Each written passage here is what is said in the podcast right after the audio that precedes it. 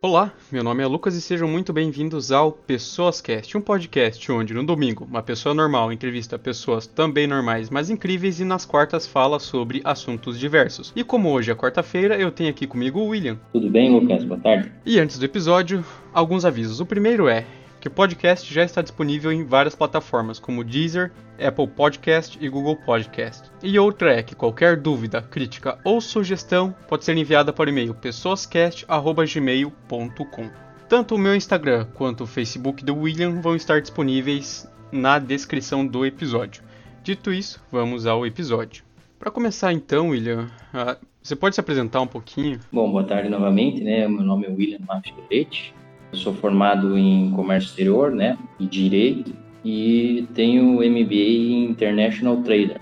Trabalho no ramo de comércio exterior desde 2015, né, que foi quando eu entrei né, nesse ramo, que eu abri uma empresa especificamente para isso, para a gente trabalhar com, com, com, importação de produtos especificamente da China. Né? Você pode explicar um pouquinho melhor o que é International Trader, o que faz o International Trader? É, na verdade, é um trabalho bem amplo, né? tanto de pesquisa de mercado, né, de produtos no exterior para ser inserido aqui no, no, no, mercado brasileiro, vamos dizer assim, né? E para isso você tem que ter esse conhecimento né, de, de línguas, o conhecimento do mercado que você está pesquisando o produto e o conhecimento, basicamente, do mercado que você está inserido para ver, né, para observar o, quais são as, as nuances né, desse trabalho. Então, basicamente, seria isso: conhecer um mercado no exterior, um mercado nacional e trabalhar com todas as alternativas né, que vão se apresentando para viabilizar uma negociação ou um produto no mercado que você está inserido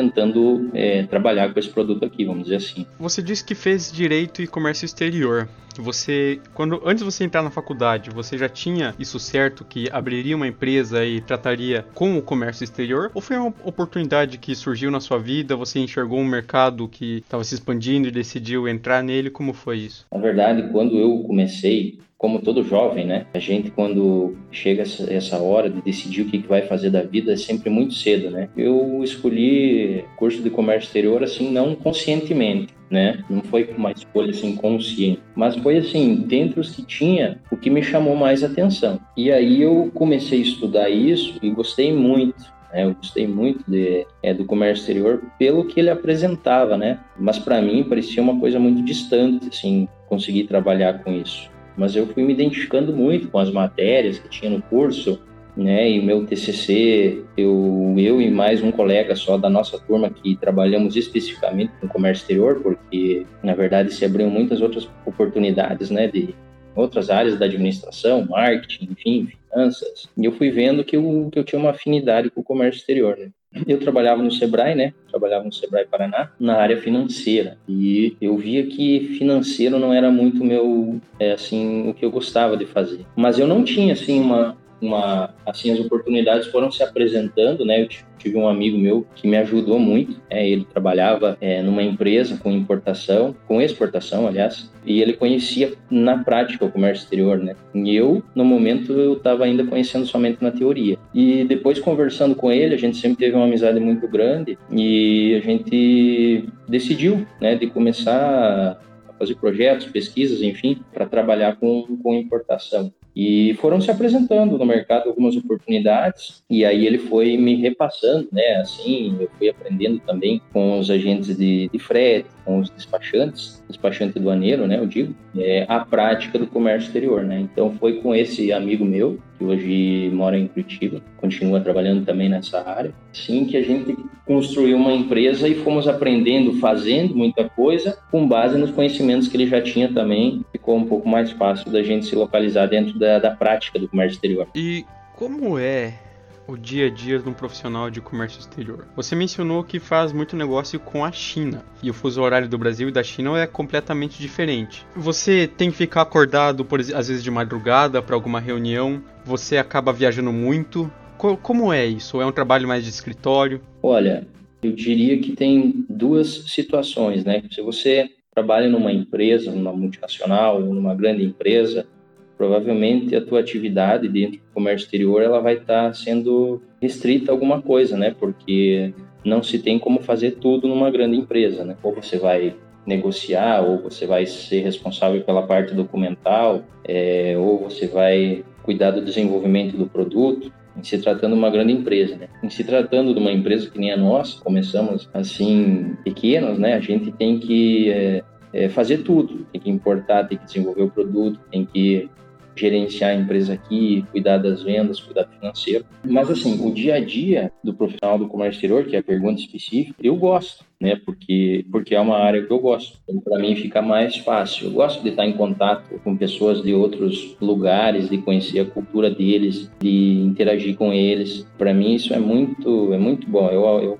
eu gosto muito disso. Quanto ao horário, eu penso que, com certeza, né? Quando é dia aqui, é noite lá, né? Mas sempre você tem alguns horários, assim, por exemplo, quando tá amanhecendo o dia lá, não é madrugada aqui ainda, então você pode trabalhar. Como hoje a gente tem a tecnologia, você pode trabalhar em horários da noite, das sete, às oito, às nove, ou de manhã bem cedo, quando você acorda que ainda está escurecendo, né? Que ainda está tá ficando noite lá, eles ainda estão em atividade eles também respondem, né? Então, assim, por que eu gosto muito de trabalhar com a China, com os chineses particularmente? Porque eu vejo a iniciativa, né? Eles têm muita vontade de trabalho e se eu pegar o telefone agora e ligar para alguém lá, ele vai me atender, não interessa o horário que seja lá, sabe? E eu já vi que alguns outros países já é um outro comportamento. Então, assim, eu gosto de trabalhar com eles porque eles têm essa, essa predisposição ao trabalho e dentro dos, dos contatos que eu tive, eu sempre fui bem atendido e, e sempre teve essa predisposição deles e, e interesse, sabe? Muitas vezes não, não, não, a gente não consegue por questões de, de, de, mercado, por questões de preço, mas assim, a, a forma de trabalho deles, para mim, eu, eu, gosto muito de trabalhar com eles. Então, assim, não é um impeditivo é essa questão de horário se você realmente gosta do que faz e, e tem um interesse, até porque o negócio que você está fazendo, você você tem interesse porque você, você tem interesse no negócio específico, né? Nós conversamos um pouco antes da gravação e você mencionou que você já chegou a viajar para a China para uma feira internacional que teve lá e para fazer negócios, né? E como é essa experiência de fazer negócios na China? Eles têm uma cultura completamente diferente da nossa, então muitas vezes o jeito de se falar com a pessoa, de se tratar uma pessoa pode ser um pouco diferente, mesmo falando inglês. Como é isso? Olha, eu a gente quando quando viajou, que foi para lá recentemente conhecer a, a feira, né, e, e, algumas empresas lá que a gente já tinha contato, é uma experiência muito interessante, porque a gente está falando de um país com 1 bilhão e 400 milhões de pessoas, né? Então, todo lugar é grande, mas a estrutura que eles têm devido é, à afluência desse número de pessoas, né, faz com que as coisas fiquem fáceis, né? Em se tratando de, de, locomoção, por exemplo. Em se tratando de alimentação, a gente tem um pouco de dificuldade, né? Porque é muito diferente os hábitos alimentares deles, né? E, e, e, quando passa um determinado período, você começa a sentir falta, né? Da tua, da tua alimentação, da nossa comida, na verdade falando. E, mas assim, os, os hotéis, né? Eles esses grandes hotéis que recebem os estrangeiros, especificamente para quem vai para Canton Fair, que é a feira lá de negócios, é, eles estão preparados para preparados para todas as culturas, né? Então, então aí você acaba tendo um pouco de, de tranquilidade porque você encontra aí nesse um café da manhã, um jantar a tua culinária. Então isso alivia um pouco porque senão é, é difícil, a cultura deles é, é, muito pouco sal na comida, né? Basicamente pimenta e, e assim algumas coisas que, que a gente não está acostumado, então é, é difícil para a gente se adaptar a isso. Agora, em relação ao comportamento, eu digo que sempre me senti bem, bem, bem tratado, pelo menos por quem a gente foi recebido lá. As pessoas, elas são todas iguais, né? Eu sempre digo isso, o que muda um pouco é a fisionomia, a língua, mas os interesses, o pensamento, é, o amor pela família que eles tinham, uh, o interesse pelo trabalho, o interesse pelo, pela cidadania deles, pelo país deles, é os mesmos que a gente tem aqui, né? O, então, o que muda é, é, basicamente a aparência, mas a essência do ser humano é igual em qualquer lugar do mundo. Né? Para essa área de comércio exterior, logicamente que o inglês é uma língua muito importante, até porque é provavelmente não a língua mais falada, porque obviamente a China tem 1.4 bilhões de habitantes e fala mandarim. Mas o inglês é a língua dos negócios, digamos, digamos assim, mundialmente hoje. E o inglês acaba sendo quase como uma prerrogativa, quase como uma habilidade necessária para o mundo dos negócios hoje em dia. E uma pessoa que além de falar o português e o inglês fala uma terceira língua, tem muita vantagem nesse nesse mercado? Olha, Lucas, eu, eu digo assim, hoje em dia, tecnologia, né, você tem aplicativos de tradução espontânea ali, né? Mas, assim, isso não... Muitas vezes algumas pessoas começam um negócio é, a falar com um chinês ou com indiano, alguma coisa assim, por esse mecanismo, achando que é fácil, né? Você pegar e comprar uma coisa lá e trazer para cá. Claro, quando se trata de, de, de, compras pelo AliExpress, alguma coisa assim, é outra coisa, né? Porque é uma compra pessoal. Mas quando é importação, que envolve companhias, é um pouco diferente, né? Então, assim, você tem que ter uma segurança naquilo que você está recebendo e naquilo que você está transmitindo para lá, né? Então, você tem que ter, é, tem que ter com certeza, esse domínio, vamos dizer assim, nem que seja básico do, do inglês, para falar com, com os chineses, vamos dizer assim. Uma terceira língua, uma terceira língua, eu julgo que é bem importante, né? Por exemplo, um espanhol. É, eu aprendi é, o espanhol e hoje, por exemplo, a gente está com uma negociação, é, eu estou auxiliando uma negociação de uma companhia, né? É, da Itália que tem um escritório em Valência, na Espanha. Então, basicamente, eu nem falo inglês com eles, eu falo só espanhol. Então, com certeza, uma terceira, uma quarta, quantas línguas você souber, melhor. Mas o inglês, né, e o espanhol seriam o básico, vamos dizer assim. Voltando um pouco mais pro, pro seu trabalho, para suas importações, você, você importa um único tipo de produto ou você faz um intermédio entre uma empresa do exterior seja chinesa ou a italiana, como você mencionou, para uma empresa brasileira, ou você vai para uma empresa brasileira e, e fala, olha, eu importo tal produto, ou seria interessante para você uh, importar tal produto, ou as empresas brasileiras procuram você para importarem os produtos e daí você faz esse intermédio com outras empresas? Então, é, nós temos uma empresa aqui, né? E a gente, nós trabalhamos com com alguns produtos e nós trabalhamos com um agente é, no exterior, na China, vamos dizer, né? Então lá ele faz uma varredura desses produtos que a gente está precisando e porque porque o negócio ele vai incorporando produtos no segmento que você está, né? Então é, nós vamos repassando para ele lá, ó, precisamos mais esse produto, mais esse produto. E voltando ao tema, né, lá do, do trabalho, como que é o trabalho, então esse é uma parte do trabalho. Né? Então, o agente lá diz, ó, oh, encontrei esse produto, o preço está tanto. Aí a gente analisa, não, isso é viável, isso não é viável para colocar no mercado aqui. Isso se tratando da nossa, da nossa empresa, vamos dizer assim agora. É, mas quando é outras empresas, às vezes tem empresas grandes, mas que não tem um, um departamento de comércio exterior aí, porque fazem importação ou exportação esporadicamente. Então eles contratam é, alguém de fora, um trader, que vai auxiliar nesse processo. Quando a empresa é bem grande, tem um fluxo de negócio internacional grande, aí vale a pena. Geralmente essas companhias têm um departamento de comércio exterior dentro da empresa. Mas essa rede de contatos ela vai acontecendo também, porque uma empresa vai indicando a outra. É, às vezes uma empresa quer comprar aquele mesmo produto e como foi você que fez esse atravessamento, eles vão te indicar, olha, tal pessoa que me ajudou, né? Então vai acontecendo também, com base nesse, vai acontecendo essa rede de contato, vai acontecendo com o tempo, à medida que você vai tendo uma confiabilidade, porque geralmente são empresas grandes com, com às vezes maquinário de valor agregado alto, então é uma coisa assim bem peculiar, vamos dizer, e que tem que ter um cuidado muito grande, porque qualquer erro, qualquer falta é, dimensionar alguma questão na documentação ou qualquer produto que não esteja devidamente caracterizado no NCM, no HS Code, pode gerar multas, pode gerar encargos e isso complica muito a vida de quem está importando, né? Quem está confiando em você o trabalho dessa importação.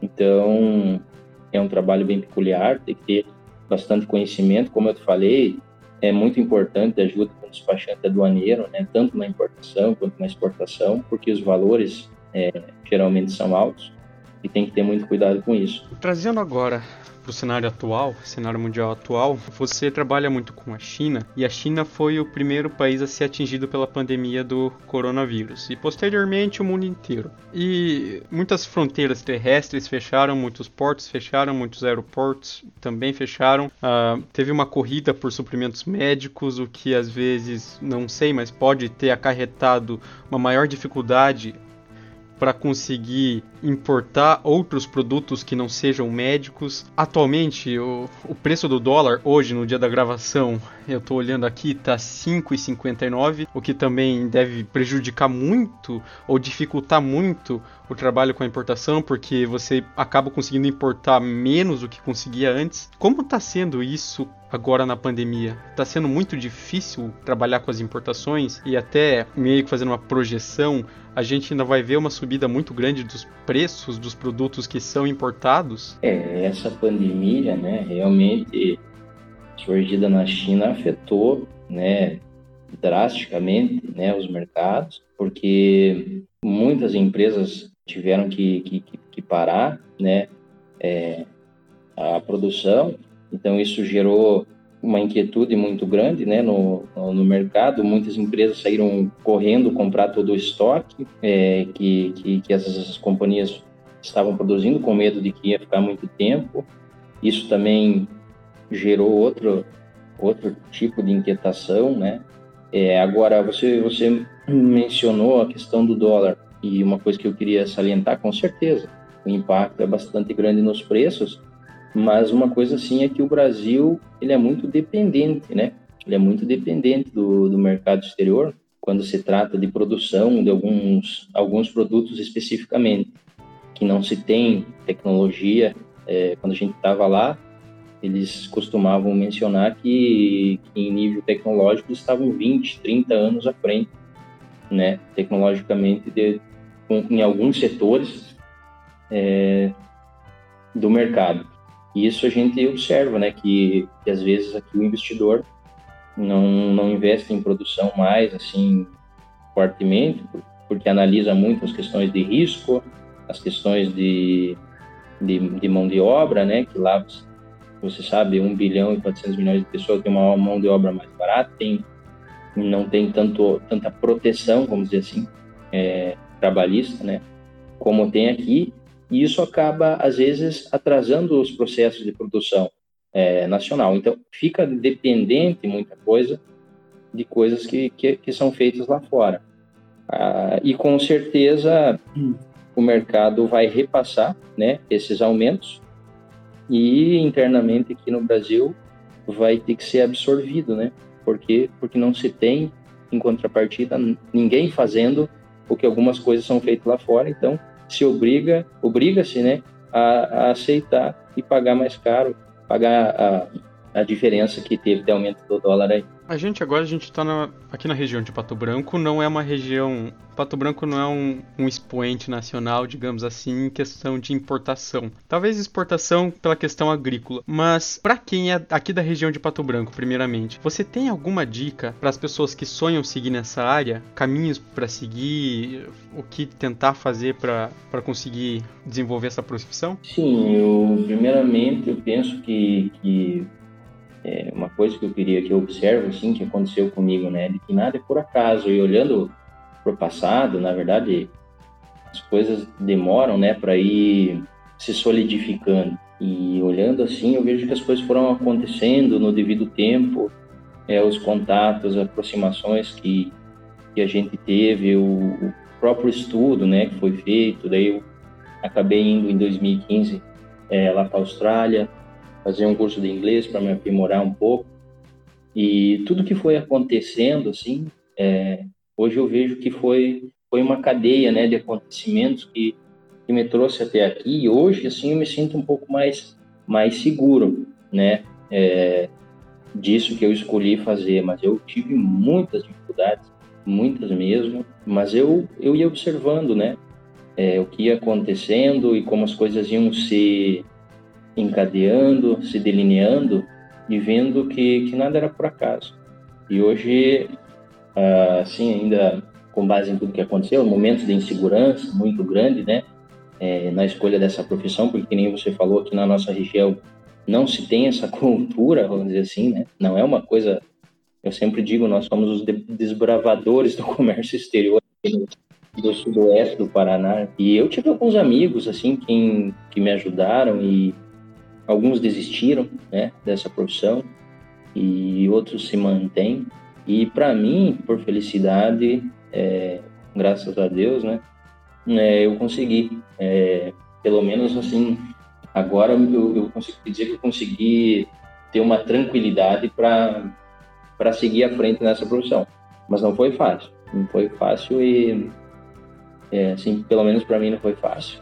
Mas, graças a Deus, a gente a gente tá, tá se mantendo. E para quem já vive, por exemplo, em Curitiba, que é onde eu faço faculdade, você teria alguma dica por, por ter uma facilidade maior do que aqui de empresas, por exemplo? É, é que nem eu, eu, eu, costumo mencionar, né? Onde tem mais oportunidades também tem mais competitividade, mas com certeza é, em todo lugar é assim, né? E cada um onde está inserido vai buscando se desenvolver naquilo que quer fazer e, e tendo força de vontade.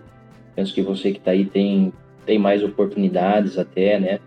É, tem alguns órgãos né, que, que promovem eventos. E penso que estando junto com esses órgãos, fazendo contato, criando contatos na faculdade com professores, é, com empresas, né? E se você tem esse sonho e vai alimentando ele, vai se dedicando, porque eu acho que na vida a gente, às vezes, as, as coisas testam a gente, né? Se a gente quer mesmo aquilo. Então as dificuldades vão se apresentar, e tem que se manter firme, sempre fazendo, que as coisas vão, vão acontecendo. William, eu queria agradecer muito a você por ter aceitado participar desse episódio. eu tenho esse sonho de seguir nessa área de comércio exterior, talvez não especificamente com importações, mas quero seguir nesse ramo. E para mim foi muito interessante o episódio, escutar você fa falar sobre isso, falar sobre o dia a dia de como funcionam as importações, como é o seu trabalho. E queria agradecer muito você ter aceitado participar aqui do podcast. Eu que agradeço essa oportunidade é, de estar tá falando sobre isso. É uma coisa que eu gosto muito, né? E você me fez recordar aí de muita coisa, né? Desde quando a gente começou a trabalhar com isso. E te agradeço, te agradeço, Lucas, boa tarde para você aí também. Acho que o episódio de hoje foi isso, então. Lembrando que as minhas redes sociais, assim como as do William, vão estar na descrição do episódio, assim como o e-mail, pessoascast.gmail.com. E se cuidem.